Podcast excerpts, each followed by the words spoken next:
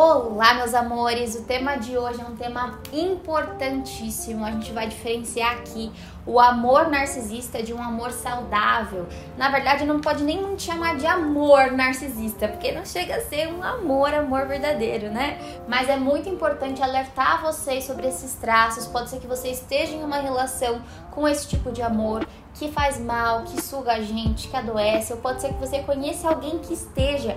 E aí eu recomendo você compartilhar esse podcast com essa pessoa, tá certo? Então vamos lá.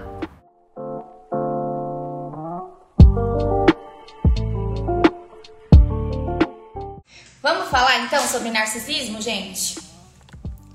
É um tema polêmico, né? Esses dias eu respondi nos stories. Ai, eu não lembro o que, perguntaram, mas eu respondi alguma coisa sobre narcisismo. E aí falaram assim: ai, acabei de, de, identificar com essa sua resposta que o meu ex é narcisista. eu escrevi um parágrafo no story, a pessoa já faz um diagnóstico que o profissional leva sessões para diagnosticar. então tem que tomar cuidado com esses diagnósticos que a gente acaba fazendo assim, né? Essa live vai clarear muita coisa para vocês, com certeza, em relação a narcisistas, ao amor narcisista, amor, né? Vocês vão entender por que amor até o final da live. Mas é muito importante a gente ter ciência assim dessas coisas e buscar um acompanhamento profissional do nosso caso, assim, individualizado, né? Relatar como foi, como é, principalmente se você se identifica, se você vive uma relação assim hoje com uma pessoa que você suspeita que seja narcisista, é muito importante que você busque um auxílio profissional, até porque os narcisistas eles dão uma boa manipulada aí na sua cabecinha e é difícil de sair de uma relação com um narcisista, tá bom? Então, se você começar a se identificar com as coisas aqui da live, é muito importante que isso seja um alerta para sua vida, que isso seja um divisor de águas e que a partir dessa live você passe a buscar o seu desenvolvimento, o seu fortalecimento para cada vez mais aprender a lidar com as situações, com as pessoas, né, ficar um pouco mais esperta. Então vamos lá.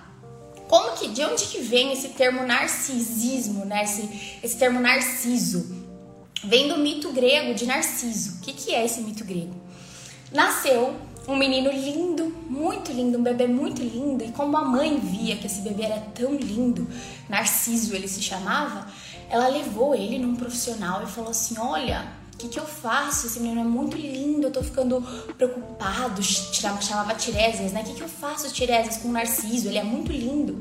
E Tiresias falou assim: Olha, se você quiser que esse menino tenha uma vida longa, ele não pode conseguir observar a própria imagem.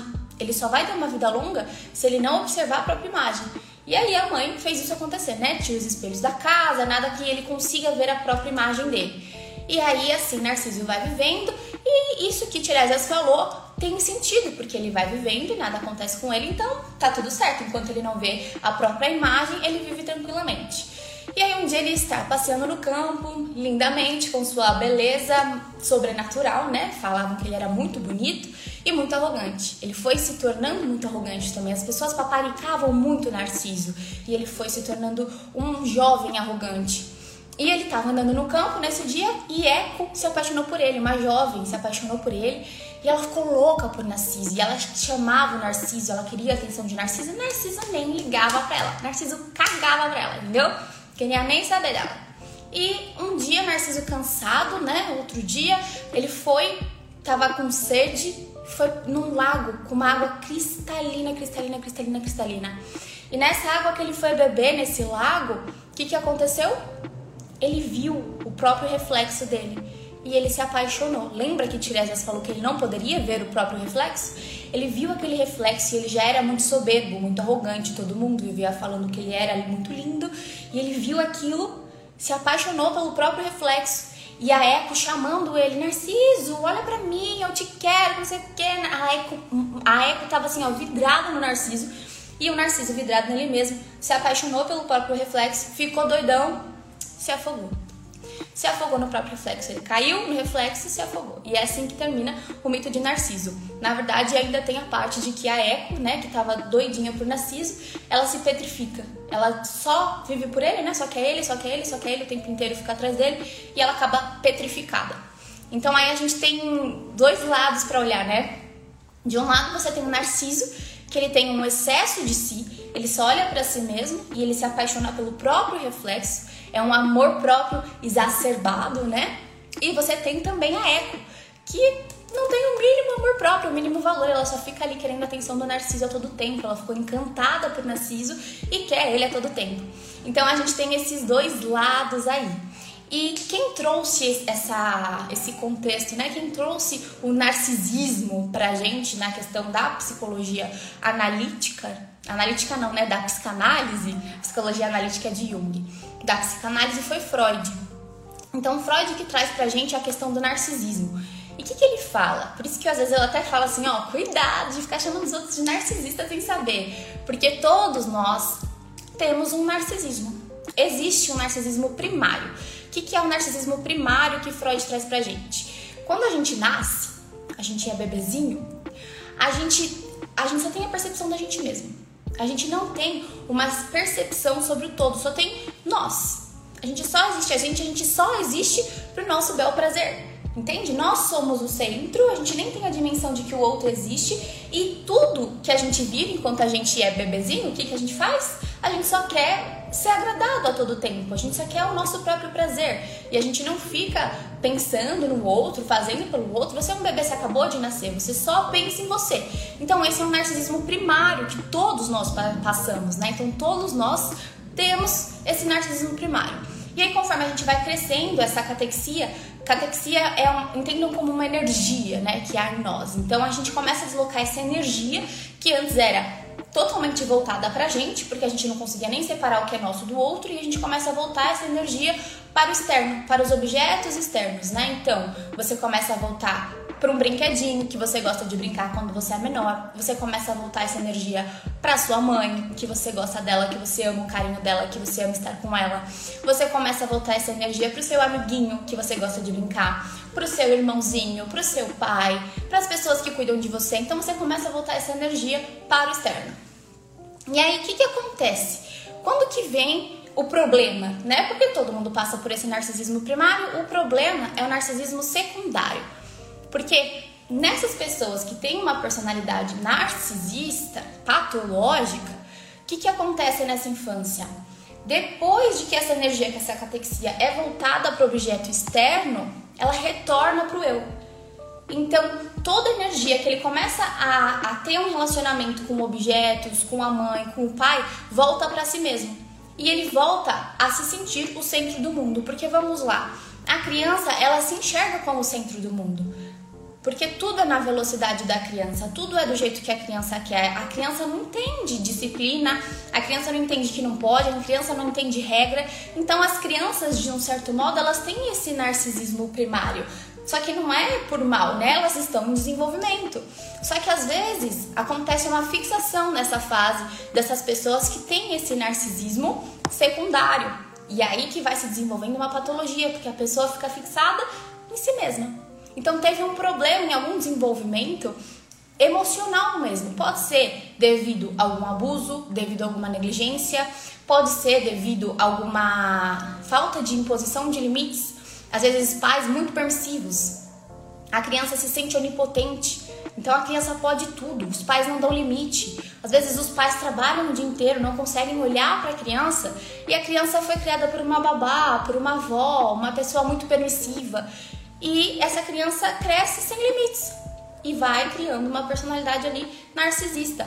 Então é muito importante a gente entender que isso vai se construindo lá na infância. E quando a gente fala sobre a eco, né? Lembra que a gente falou da Eco, que ela era muito voltada para Narciso? A Eco, ela retrata muito, que eu acabo trabalhando muito aqui com vocês no Instagram, que é a questão da carência, da dependência emocional, de você, poxa, por que, que você desloca tanto no outro, por que, que você projeta tanto no outro? Porque aí são dois extremos, né? Um desloca total pro outro, um fixa total no outro, ou seja, não tem energia nenhuma em si, e o outro, a energia é totalmente voltada para si. Ele não tem nada pelo outro, não consegue criar relacionamentos com o outro, ele só pensa em si. É assim que os narcisistas são. Então tá, Fê, entendi como é que se forma, né? De onde que veio esse mito de Narciso, como que se forma. Ok, que isso vai ser complexo, porque o ego de cada, de cada pessoa vai viver as experiências de uma determinada maneira. Às vezes esse narcisista ele não viveu nenhum trauma, mas uma, uma vivência, uma experiência ele interpretou como um trauma, né? E a, e a forma como isso vai para ele acontece essa fixação lá na infância. E aí, quando a pessoa vai para um, um relacionamento, quando essa pessoa já está formada, já é um adulto, né? Fê, como que eu sei se ele é um narcisista? Como que eu vou saber? Como que se porta um narcisista? De primeiro, ele já chega para você assim, parecendo uma pessoa que só foca em si, que não quer nem saber de você? Não. Narcisistas são extremamente manipuladores. Então, claro que tem personalidades diferentes, porque além dele ser um narcisista, ele vai ter o próprio temperamento dele, né? Então, cada pessoa tem seu modo de ser. Pode ser que tenha um, um narcisista mais introvertido e um narcisista mais falante, mais extrovertido. Tá certo? Então, não tem assim um, um temperamento fixo. Mas, como que normalmente eles se comportam? Normalmente eles são extremamente sedutores extremamente educados. Então ele vai te seduzir. Eles são mestres em sedução. Eles escolhem a dedo quem eles querem. Como que eles buscam uma pessoa? Eles gostam daquela pessoa inteligente, daquela mulher inteligente. E normalmente existem mulheres narcisistas, existem. Mães narcisistas existem. Mas o que mais existe são homens narcisistas, tá? É mais comum encontrar homem narcisista. Mas enfim, como eles são? Eles chegam, eles te seduzem, eles estudam você. Só que eles buscam uma coisa em essencial, que é a empatia. Eles sempre buscam mulheres que são mais empáticas, que são generosas, que são queridas, mas que são empáticas. Porque quando ele se aproxima de uma pessoa empática, ele sabe que aquela pessoa vai compreender. Ele consegue depois fazer aquela pessoa se sentir culpada, porque ele sempre vai se expor como uma vítima e ela vai ter empatia. Só que na verdade ela está sendo manipulada, entende? Então, esse é um ponto em comum que os narcisistas buscam. Mulheres muito empáticas, muito generosas. Enfim. E aí como que eles fazem? Eles estudam essa mulher, eles percebem o que, que elas gostam, eles são super atenciosos. Então no começo a mulher fica assim: caraca, é tudo que eu sempre pedi para Deus ele é perfeito, ele te trata como uma deusa e você fica assim, nossa, e ele já começa a fazer planos com você, dos filhos, da casa, e você fica assim, caramba. E ele faz isso por quê? Ele se empenha mesmo no início, porque ele quer te conquistar, porque isso valida ele, isso mostra para ele como ele é bom, entendeu? Isso valida. Então, ele mostra para você que ele é o bonzão, que ele é o fodão do pedaço, isso valida também o narcisismo dele. Ele ama. Ele precisa de alimento narcísico. Ele precisa que você o adore. Ele precisa que você ache que ele é incrível, ele precisa que você ache que ele é foda, ele precisa, ele precisa que você fale isso. Então ele vai estar sempre te mostrando isso, o quanto ele é incrível. E no começo você até acha que você tem ele na mão. Caramba, ele tá fazendo muita coisa por mim, muito para me agradar. Só que aí quando vocês começam a se envolver, o que, que começa a acontecer? Ele começa a mostrar outras facetas. Aí quando ele vê que você começou a confiar, que a coisa tá fluindo, que ele já conseguiu ali mostrar para você que ele é muito maravilhoso, porque é assim que ele se enxerga, no fundo ele sente um vazio. No fundo tem uma autoestima baixa, tanto que ele fica tentando a todo momento se validar, né? Mas por fora ele é o bom da parada, ele é muito bom, ele é melhor que todo mundo e aquilo, ok. Então, como que ele procede, né? Aí ele começa o quê? Assumir. Aí ele começa a ver muitos defeitos em você, ele começa a ressaltar os seus defeitos. Às vezes ele começa a te acusar de coisas que você não fez. E você começa a ficar confusa, né? Porque, poxa, eu não fiz isso. Eu não fiz isso. Como que você tá falando que eu fiz isso? Eu não agi dessa maneira, não, mas você fez isso, eu entendi que você fez isso. E você já começa a ficar um pouco confusa, porque calma aí, aqui é aquele príncipe. Só que ele sempre vai te acusando num tom de como você fez isso comigo? Você me machucou, entende? Então, por exemplo, vou dar alguns exemplos aqui absurdos, mas acontecem, né?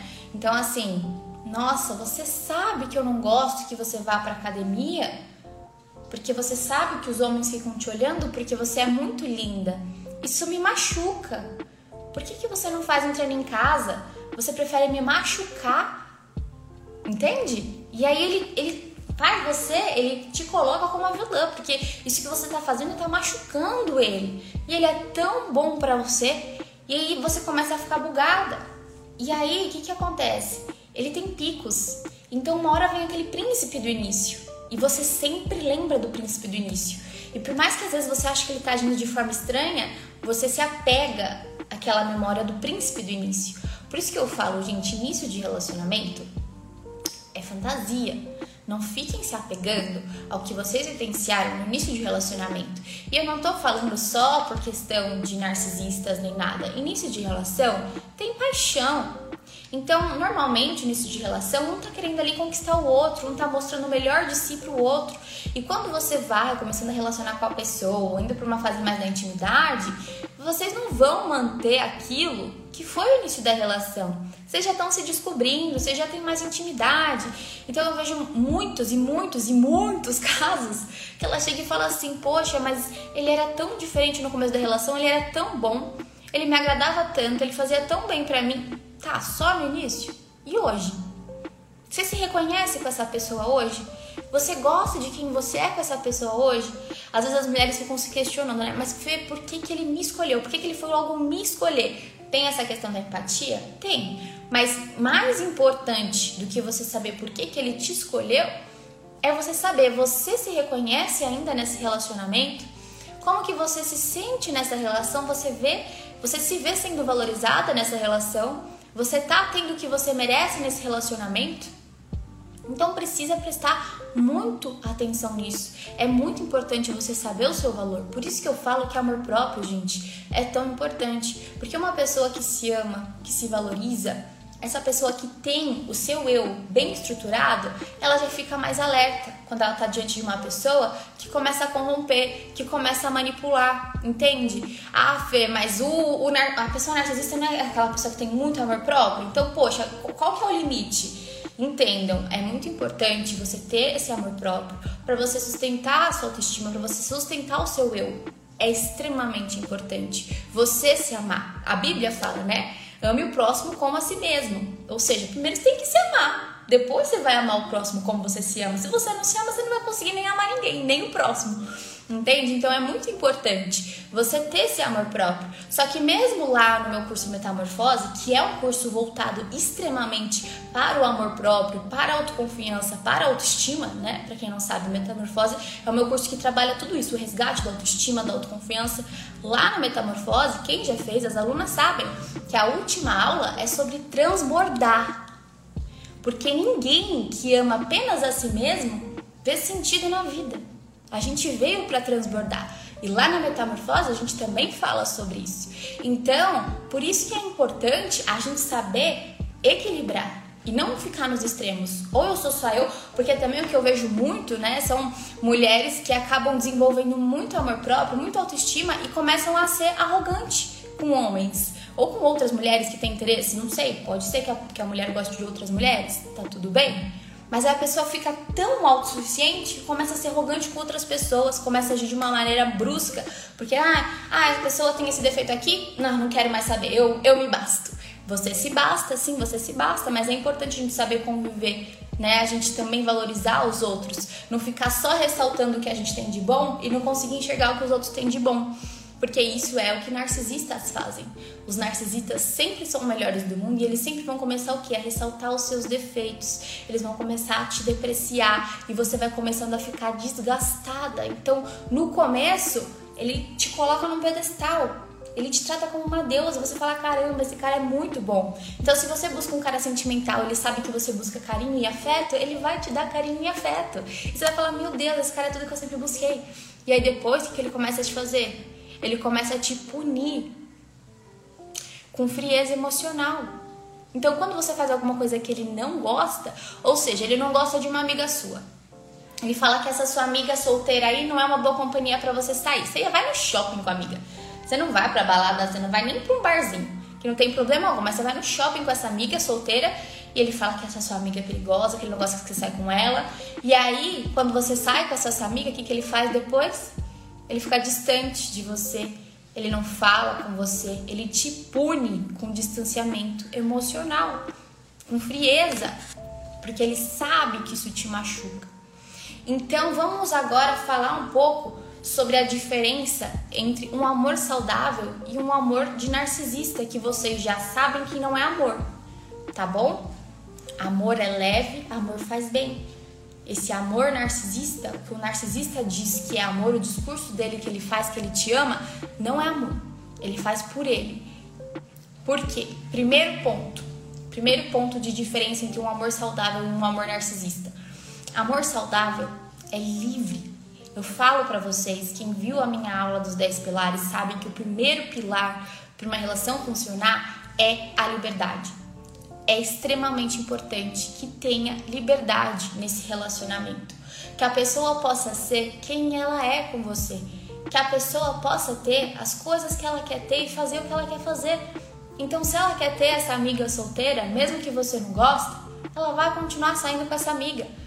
Se ela quer ir para academia, mesmo que você tenha ciúmes, ela vai para academia e você que tem que aprender a lidar com seus ciúmes é muito importante que tenha essa liberdade em uma relação saudável. E como que é o amor narcisista? Tem liberdade? Não. O amor narcisista é condicional. Ele só te ama se você o atende. Ele pensa por você. O modo como ele pensa é o que vale. Ele não quer que você pense por você, ele não quer que você tenha a sua própria forma de pensar. Porque se você pensa desse jeito, ah, você é inocente. Você não sabe das coisas. Ah, vai estudar. Você já leu sobre isso? Eu já li. Eu isso, eu aquilo. E você nunca pode ter o seu próprio ponto de vista, porque ele sempre vai rebater ele vai te cansar até chegar uma hora que você fica tão desgastada que você só aceita, você nem discute mais, de tanto que ele fica te consumindo. E sabe por quê? Você começa a ter medo da punição dele. Porque quando você não atende às condições dele, o que, que ele faz? Ele te pune. Porque o amor dele é condicional. Então, enquanto você faz o que ele quer, enquanto você serve ele, enquanto você cumpre a função que ele te colocou, o que ele espera de você, então se ele buscou você porque ele quer que você seja uma excelente dona de casa, que cuide dos filhos dele, e você resolve querer trabalhar, o que, que ele vai fazer? Ele vai parar de falar com você. Porque não foi para isso que ele se relacionou com você. Ele se relacionou com você porque vocês tinham um sonho de ter uma família e cuidar da casa, e ele te deu a casa que vocês sempre quiseram. E como que agora você quer trabalhar? Como que agora você quer ter a sua liberdade financeira se eu te dou tudo? Não? Como assim? Você entende? E ele começa a te manipular como se ele tivesse feito de tudo para você e você é uma ingrata e você sempre é culpada e você começa a se sentir assim, porque ele é muito bom em manipular. Então, o amor narcisista é condicional. Ele só te ama quando você o atende, quando você faz o que ele quer, quando você o agrada. Qual que é o outro ponto do amor narcisista em relação a um amor saudável? No amor saudável, você vai ter discussões, você vai ter desentendimentos? Sim. Você vai ter desentendimentos, você vai ter discussões, porque relacionamento é assim. O que, que acontece, gente? Nós, seres humanos, somos diferentes. E o que, que acontece? Quando você começa a se relacionar com uma pessoa que é diferente de você, essa pessoa vai ter outra história, essa pessoa vai ter outra criação. Por mais que os dois tenham sido criados na mesma região, com a mesma cultura, com uma família que é, funciona mais ou menos da mesma maneira, terão hábitos diferentes, terão pensamentos diferentes, visões diferentes. E quando isso entra num relacionamento, o que, que acontece? Se choca e causa divergência e causa discussão. Eu vou dar um exemplo assim muito bobo, muito bobo. Mas, por exemplo, outro dia eu tava falando pro Gabriel, me passa o guardanapo. E ele me passava o guardanapo de papel, de limpar a boca. Mas eu queria o, o pano de prato. E ele falou assim: Isso não chama pano de prato, isso chama é, pano de prato, não guardanapo. Eu falei assim: Não, é guardanapo. E porque na minha casa falavam guardanapo. E para ele é pano de prato só. Às vezes para mim é pano de prato, às vezes guardanapo. Mas a gente entra nesse, nessa discussão porque não é discussão, né? Assim, é só um, uma troca de palavras, de divergências ali. Mas por quê? Ele recebeu isso com um nome, eu recebi isso com outro nome. E tá tudo bem. Isso é uma divergência muito pequena. Mas isso vai acontecendo de diversas formas e vai aumentando. E aí o que, que acontece? Quando as pessoas são saudáveis, o que, que vai acontecer? Acontece uma divergência, acontece uma discussão. Não esse exemplo que eu dei que é muito bobo, nem é uma discussão, né? Mas o que, que acontece? As pessoas vão conversar. Uma pessoa ficou chateada com a outra, Vão conversar, um vai escutar o outro. Pode ser que a pessoa precise de um tempo para pensar? Pode ser. Eu, por exemplo, eu gosto de dar uma respirada. Então, poxa, se eu discutir com alguém, eu, Fernanda, sei que se eu falar na hora, eu vou acabar machucando. Porque eu sou ariana e eu sou assim, ó, papum. então, eu gosto de dar uma respirada. Eu gosto de ir pegar um copo d'água, de falar te ligo mais tarde e refletir sobre a situação só que isso que eu faço é para eu conseguir digerir tudo e depois conversar com maturidade, né? Não para punir, não para dar um gelo na pessoa. O que, que o narcisista faz? Ele tem respeito e diálogo quando tem uma divergência? Não. O narcisista é vingativo. Ele se vinga de você quando vocês discutem. Porque ele quer que você se arrependa e que você vá atrás. Então é como se fosse uma tortura. Por exemplo, você detesta que ele vá em determinado bar. Você detesta aquele bar. Ele pega e ele vai naquele bar que você detesta. Ou você detesta que quando vocês brigam ele vai para casa da mãe dele conta tudo para a mãe dele, porque depois você vai ver a mãe dele e sei lá o que. Ele pega e ele fala: "Estou indo para casa da minha mãe, vou falar tudo para ela", igual uma criança, né? Uma criança birrenta. E ele pega e ele vai. Ou você detesta que ele te dá, que ele dá um sumiço, que ele some e ele faz isso. Ele pega o carro, ele vai embora e ele não faz isso porque ele precisa respirar. Ele faz isso porque ele sabe que isso é torturante para você e ele não avisa quando ele vai voltar. Ele faz isso para você se sentir mal. Ou ele te xinga, ele te humilha, ele te desrespeita. O narcisista é vingativo.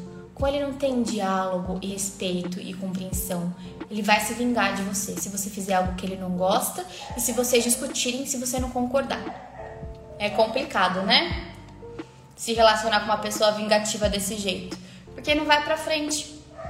Vai ter conflito? Vai ter conflito. Só que a pessoa não sabe dialogar. A pessoa se vinga e aí vira um inferno. Porque o que, que acontece? Quando você fica mal com alguma coisa, que você quer conversar, que para você não tá legal, que você quer se posicionar, você nem faz isso porque você já sabe que ele vai se vingar e que vai ser uma tortura na sua vida. Entende? E aí você acaba, cada vez mais você vai engolindo, engolindo, engolindo, engolindo, e aí que começam a vir as doenças emocionais. Porque, gente, se você não consegue liberar uma emoção, liberar uma coisa que está te incomodando, uma angústia, isso vai acumulando e vira doença, vira depressão, vira ansiedade, vira síndrome do pânico. Doenças emocionais existem e causam sintomas físicos, tanto existem que causam sintomas físicos. E as pessoas às vezes não dão valor para o emocional e acham que é besteira investir no emocional. Ah, é, é besteira investir em autoconhecimento. É besteira. Até a pessoa começar a ver o quanto que isso influencia o dia a dia dela. Às vezes o dia da pessoa não rende. O dia da pessoa não rende, a pessoa se sente mal, a pessoa não consegue sair de um relacionamento, a pessoa não consegue se relacionar bem, a pessoa não consegue se valorizar, não consegue enxergar o próprio valor. E acha que investir em emocional é besteira.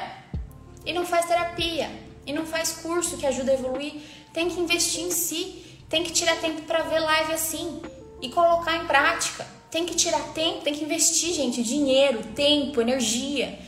Outro dia, uma cliente de atendimento individual me mandou um print, ela conversando com o cara, eles estavam ainda na época de flerte. Aí o cara pediu um nude pra ela. Ela falou que não, que ela não gostava dessas coisas. E ela começou a ficar meio assim com ele, sabe? E ele, ah, tá, que eu não sei o que, mas se você quiser mandar, tudo bem. Eu entendo que você não gosta, mas se você quiser mandar, tudo bem. Falou umas três vezes, se você quiser. Aí eu falei, fala pra ele que você não quer, né? Ficar falando com um cara assim. E outro dia, ele tinha falado pra eles se encontrarem, ela não tava se sentindo segura pra ver, ele não tava gostando dele. E aí, o que aconteceu? Ele virou e falou assim, olha, não desmarca comigo que eu fico zangado. Zangado, gente palavra que o cara usa, zangado. Você que se exploda. Eu não quis ir porque eu não quis ir. Agora eu tenho que viver para te agradar, para você não ficar zangadinho? Tem que ficar alerta. Você entende? Quando você começa a ver um cara agindo assim, você, você fala que você não quer. E é livre fala, mas se você quiser, tá o quê? Tá manipulando. Não faz isso que eu fico zangado. Eu falei que eu não quis ir porque eu não tava me sentindo bem. Você vem me falar que você ficou zangado? Cadê sua compreensão? Você entende? Tem que ficar alerta. Porque esses sinais, eles aparecem. Mesmo o narcisista que começa todo sedutor, todo sedutor e ele te estuda e ele te tudo, se você tá alerta, com os olhos bem abertos, você enxerga os sinais.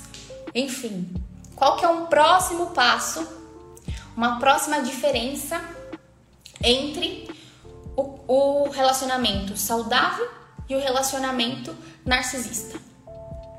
A instabilidade. Um relacionamento saudável, você normalmente você tá bem com a pessoa e vocês têm ali uma rotina legal. E tudo flui bem. Às vezes vocês vão ter uma discussão aqui ali, um desentendimento, mas vocês se resolvem. Como eu falei no item anterior, né? Vocês dialogam e têm respeito, sem esse negócio de ficar um se vingando do outro, afinal existe amor. Você não se vinga de quem você, de quem você ama, entende? Enfim. E aí, o relacionamento narcisista, ele vai ter instabilidade, porque você nunca sabe quando que o narcisista vai ser príncipe para te agradar ou vai te tratar como um lixo, como um nada. Que, que acontece? Num relacionamento, você vai ter uma pessoa ao seu lado que vai te incentivar, que vai te ajudar a evoluir, que vai querer o seu bem. Que quando a pessoa vê que você tá mal, a pessoa vai te dar palavras de incentivo, a pessoa te ajuda, a pessoa se, se, se dispõe a te ajudar. Precisa de ajuda? Eu te ajudo. Ou a pessoa te incentiva, vai amor, você consegue, né? A pessoa dá um jeito de te fazer bem, às vezes até te leva um chocolate que você gosta, faz alguma coisa para te agradar, para você ficar melhor, se você tá passando por uma fase difícil. E o narcisista? Você é fraca, você é imprestável, você não vai conseguir. Isso é amor? Vocês acham que isso é amor? A pessoa passando por uma fase difícil, a pessoa precisando de apoio, e o outro vai e fala que ela é imprestável, que ela não vai conseguir, que ela não vai chegar a lugar algum. Por que, que você não faz como eu? Olha como eu sou bom, olha como que você é. E rebaixa e fica comparando ela com outras mulheres. Às vezes ele até avalia, até dá nota. Então, quando ela tá agradando ele, nossa, você tá nota 10 hoje, hein? Aí num dia que ela não tá muito bem, nossa, hoje você tá nota 5 é totalmente instável. Só que como ele é manipulador, às vezes ele vai falar que ela é nota 5 e vai tratar ela mal e vai humilhar, e aí no dia seguinte o que ele vai fazer? Ele vai agir como príncipe. Por quê? Porque ele não quer que ela perca a esperança de que ele volte a ser o príncipe do começo. Ele não quer, porque ele quer ter ela aqui na palma da mão. Por quê? Porque ele precisa do alimento narcísico, ele precisa que ela o adore, ele precisa disso precisa dar um bem dela falando o quanto ele é incrível. E como ele já conseguiu ali, ele continua preservando. E ele só sai, um narcisista só sai de uma relação com uma pessoa que tá na mão dele assim, quando ele consegue outra pessoa para manipular. Outra pessoa para ser essa fonte de alimento narcísico. Não é amor. Não é amor. E qual que é um quarto, uma quarta diferença entre um relacionamento saudável e o relacionamento de um narcisista.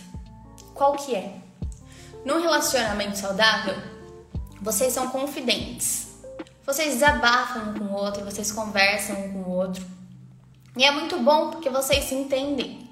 E se você erra com alguém, por exemplo, você erra no seu trabalho, você cometeu um erro com uma amiga, porque na vida a gente erra às vezes, né? E aí a gente vai contar pra pessoa, ai amor, você acha que eu agi errado, né? Tô me sentindo mal com essa situação. Aí a pessoa que se importa com você vai falar: Olha, amor, acho que não foi muito legal isso que você fez, seria legal que você pedisse desculpa. Então você desabafa com a pessoa, você fala, você se abre, você se mostra vulnerável com a pessoa. Porque você confia, porque você vê ali um apoio. E o narcisista? O narcisista, ele não é confidente, ele é julgador. Quando você conta para ele um erro que você cometeu, ele te crucifica por esse erro. E ele vai jogar na sua cara no futuro.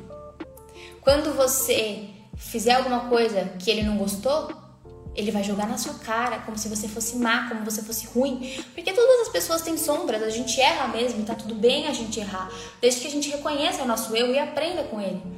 Só que o narcisista, ele se vê como alguém perfeito. Então ele exige que você também seja perfeita. E quando você erra, ele não tolera. Ele te crucifica, ele te deprecia, ele te humilha, ele te coloca para baixo. É muito importante que você, se você identifica que você tá com uma pessoa assim, que tem um amor condicional, que te crucifica, que te humilha, que te julga, uma pessoa que só te ama quando você faz o que ela quer, o que, que é importante você fazer? Sair dessa relação. Ai, mas e se ele voltar a ser como ele era antes? Mas Fê, que você não sabe. É que na infância dele, ele foi negligenciado pelos pais. Ele não recebeu o amor do pai e da mãe. O, o pai e a mãe só amavam o irmão dele. Pode ser que isso seja verdade? Pode ser sim. Os narcisistas, muitos dos narcisistas sofreram negligência na infância e se tornam pessoas assim, que voltam a energia totalmente para si. Pode ser, pode ser. Mas não tente salvá-lo. É por isso que ele escolhe a mulher empática. Porque ele vai expor essa história e ela vai acreditar que ele vai mudar, porque ele não tem ninguém mais além de mim. E ele fala isso.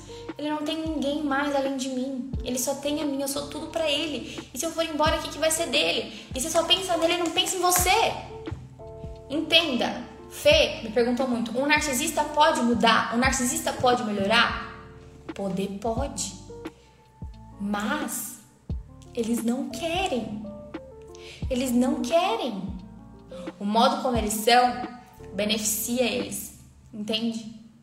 Quem se prejudica é só o outro, é só a vítima, porque eles se dão bem no final. Pode ser que em algum caso um, um narcisista busque uma terapia, Perceba que é narcisista. Às vezes tem um narcisista assistindo essa live, se identificou com as coisas que eu tô falando e falou: Meu Deus, eu preciso melhorar e busque uma terapia e tome medicação e ouça terapeuta.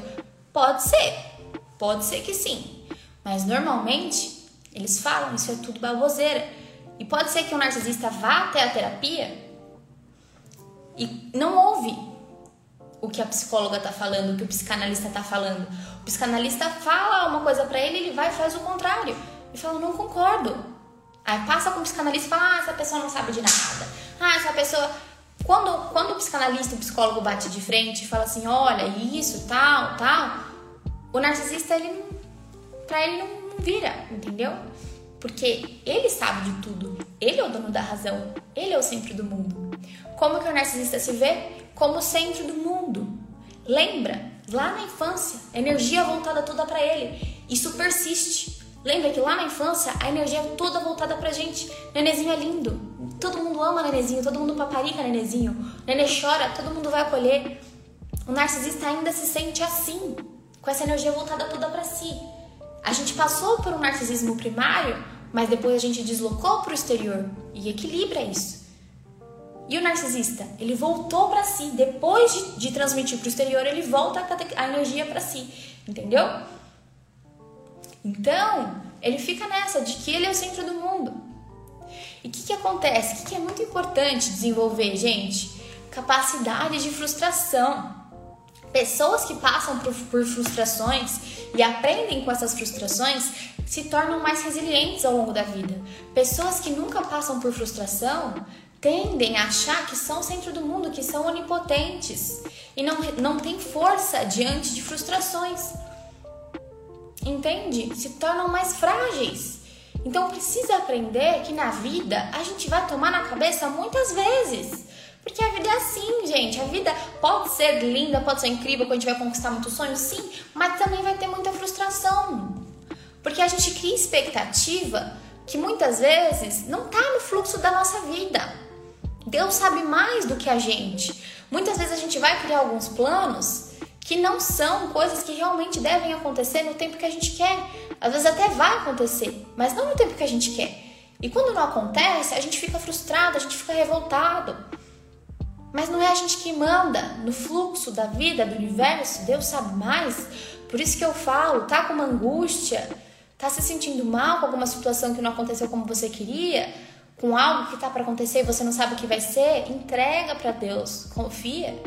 Tá certo? É isso aí, meus amores. Espero que vocês tenham gostado do podcast de hoje. É um tema muito importante, então compartilhe com as pessoas que você acha que pode ajudar. Às vezes você compartilhar num story do seu Instagram também. Às vezes uma pessoa que você nem sabe que tá passando por isso, que tá precisando escutar isso, te segue e com certeza vai fazer muito bem. Não é só quem tem muitos seguidores que pode ajudar outras pessoas. Se você tem 10 seguidores, você já vai estar tá ajudando alguém, tá certo?